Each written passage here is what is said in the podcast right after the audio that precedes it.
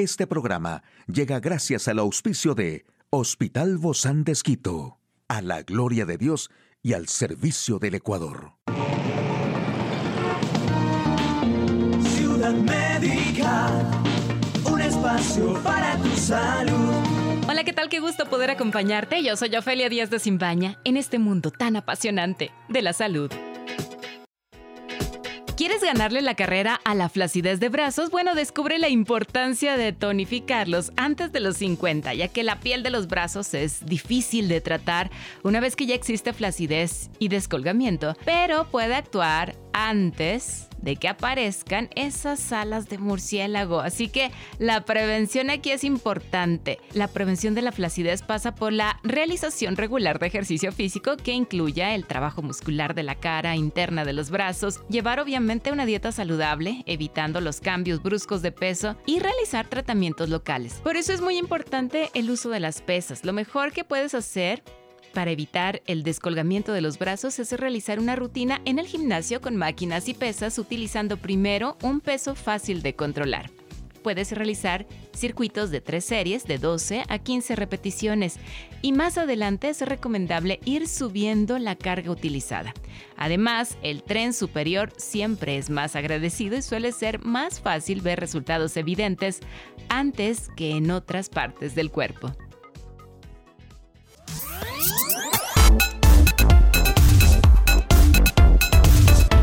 Aquí el detalle de la información más actual en el campo de la salud. Omicron BA.5. Nadie está totalmente protegido. La FDA aprobó el primer tratamiento contra una clase de alopecia severa. El poder del reloj biológico, como la medicina circadiana, aprovecha al máximo el ritmo del cuerpo.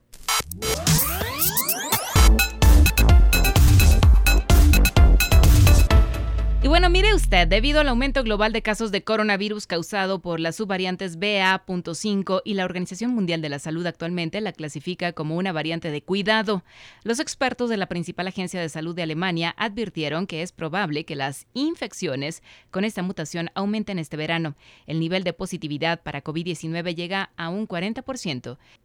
Ingresos hospitalarios son pocos, pero aglomeraciones por el paro ponen en alerta a epidemiólogos.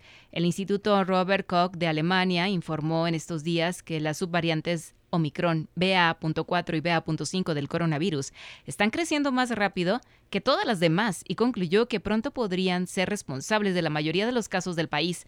La variante BA.5 ya había generado preocupación en Sudáfrica a principios de mayo, pero la ola posterior fue relativamente pequeña y actualmente está disminuyendo. La protección proporcionada por las vacunas contra el COVID-19 o por infecciones pasadas disminuye lentamente con el tiempo a medida que bajan los niveles de anticuerpos.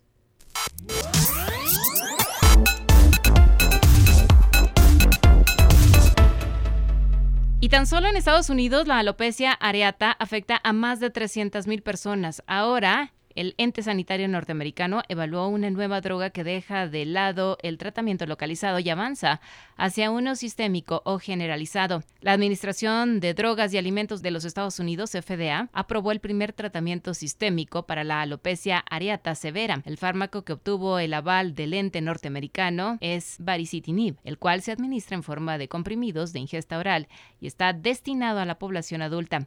Hace algunos meses la alopecia areata ganó los titulares luego de que el actor norteamericano Will Smith golpeara a Chris Rock durante la entrega de los premios Oscar 2022, luego de que el humorista hiciera un chiste sobre la dolencia que sufre la actriz Yada Pinkett Smith, esposa del además músico.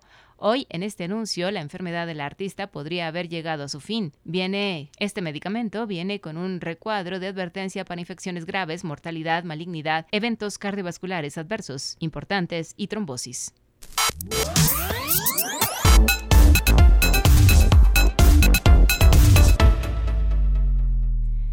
Investigadores estudian cuál es la hora exacta del día para hacer determinadas tareas y los momentos clave para descansar la función de cada órgano.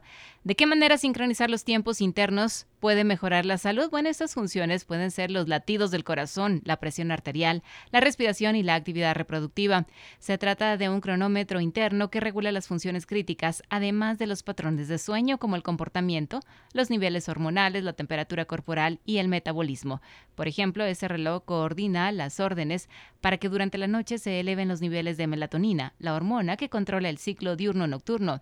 Esta estructura coordina la liberación de hormonas, entre ellas la dopamina, que reducen la temperatura corporal y la presión arterial y nos dan sueño, pero por la mañana el cortisol y otras hormonas restablecen nuestro estado de alerta, nos calientan y aumentan la presión arterial. Cada uno de esos relojes se sincroniza con el reloj central del cerebro como una sección de orquesta siguiendo a su director.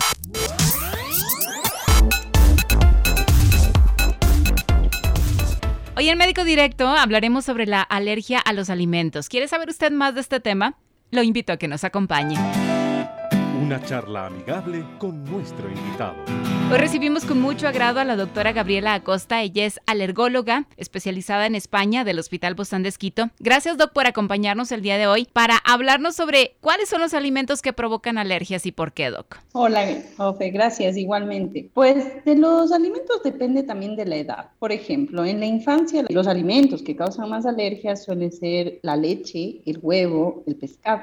Y para los adultos, en cambio, van aumentando lo que son frutos secos, mariscos, frutas. Entonces, sí es diferente dependiendo de la edad. Esto tiene que ver, Do, con que eh, los familiares con antecedentes familiares o simplemente de qué depende en cada individuo? Sí, hay muchos factores. Siempre la alergia es multifactorial y primero está el factor genético, esa predisposición genética que ya se hereda cuando un padre o una madre tiene alergia el niño va a tener más predisposición a desarrollar alergia. Hay otros factores como el inicio también, la exposición temprana a algunos alimentos hace que el niño entre en, contacto pronto con proteínas que pueden ser alergénicas, como la leche, el huevo, y estimulan en el cuerpo una reacción inmunológica exagerada que se traduce en distintos órganos del cuerpo con, como alergias, ¿no? pueden traducirse con dermatitis, eczemas, urticarias o incluso reacciones más graves generalizadas como la anafilaxia. Entonces, Doc, lo mejor sería o lo más recomendable es atrasar este tipo de alimentos, prolongarlos más adelante cuando ya ya el niño esté mucho más fuerte? Hay que ir dando los alimentos según cómo corresponde, ¿no? Según cómo su, su, por ejemplo, la leche, el huevo, es a partir del año, no, no a los seis meses, no introducirlo muy temprano. También es importante que haya o sea, especialmente con los pacientes, con los niños que tienen ya, por ejemplo, nacen ya con problemas de dermatitis, dermatitis atópica, ya empiezan con una tendencia a la atopia. Entonces, en ellos es los que más hay que tener este cuidado. ¿Cuáles serían los primeros síntomas de alergia? ¿Es fácil reconocerlos, Doc? El primer síntoma que puede tener un niño, por ejemplo, es la dermatitis, eczemas en la piel. Estos eczemas pueden ser causados por una dermatitis atópica, una piel seca, pero pueden estar encubriendo problemas alérgicos que ya cuando, cuando la dermatitis atópica no mejora con cremas, con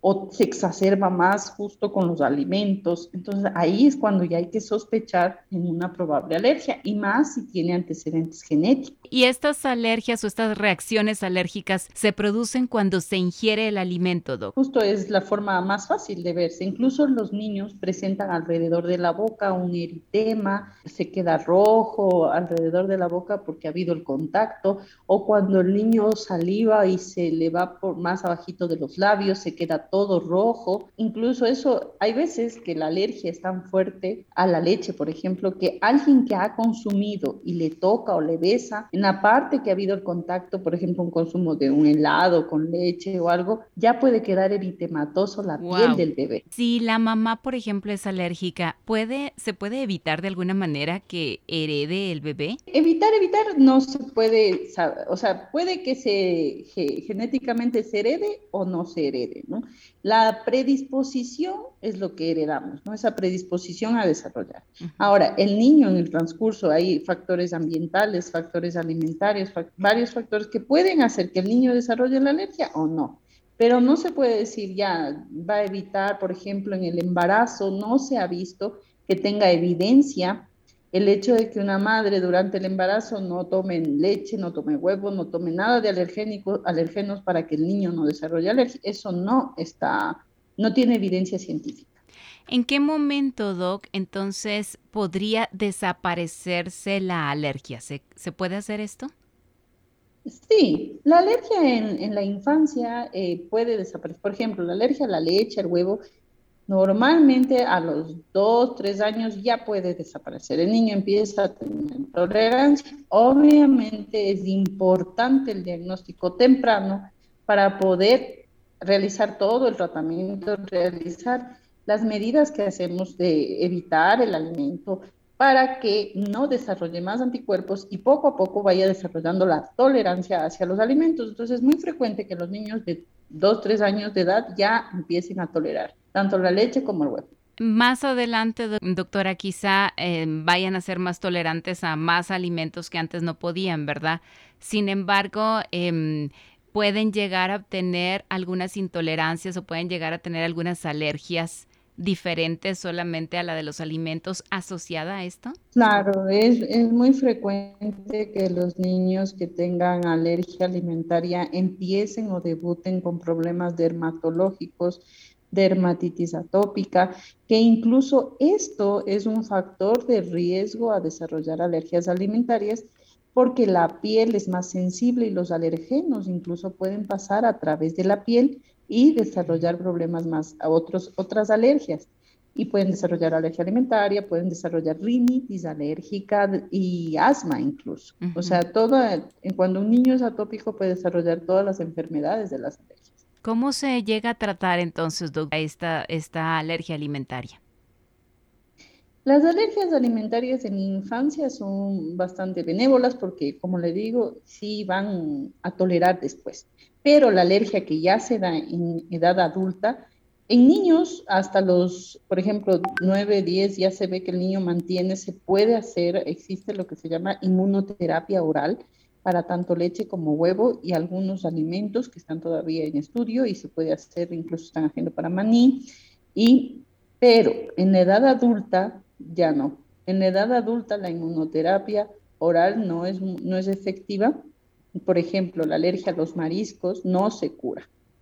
Tienen que evitar totalmente el marisco porque la alergia puede irse incrementando. Si al principio le daba ronchas, Después le puede hinchar la cara, se puede hinchar la úvula y darle una anafilaxia, una falta de aire, no poder respirar y pueden hasta morir. Entonces, la alergia en, en, general a los alimentos, el tratamiento es evitar la ingesta de ese alimento.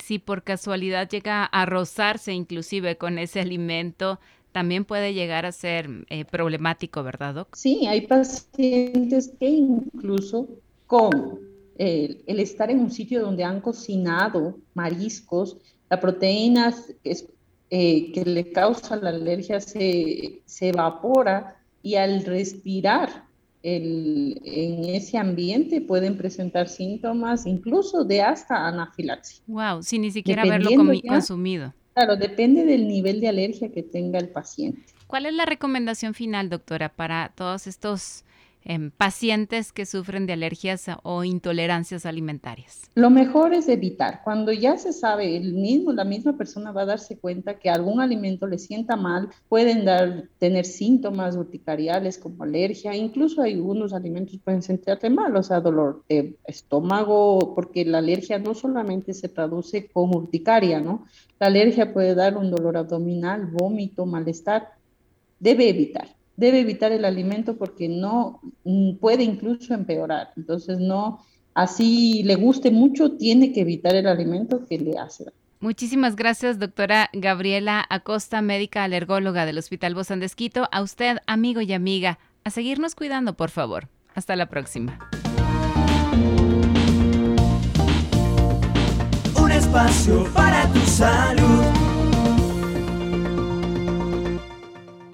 Puedes escuchar de nuevo este programa en radio hcjb.org. Este programa llegó a usted gracias al gentil auspicio de Hospital Bozán de a la gloria de Dios y al servicio del Ecuador.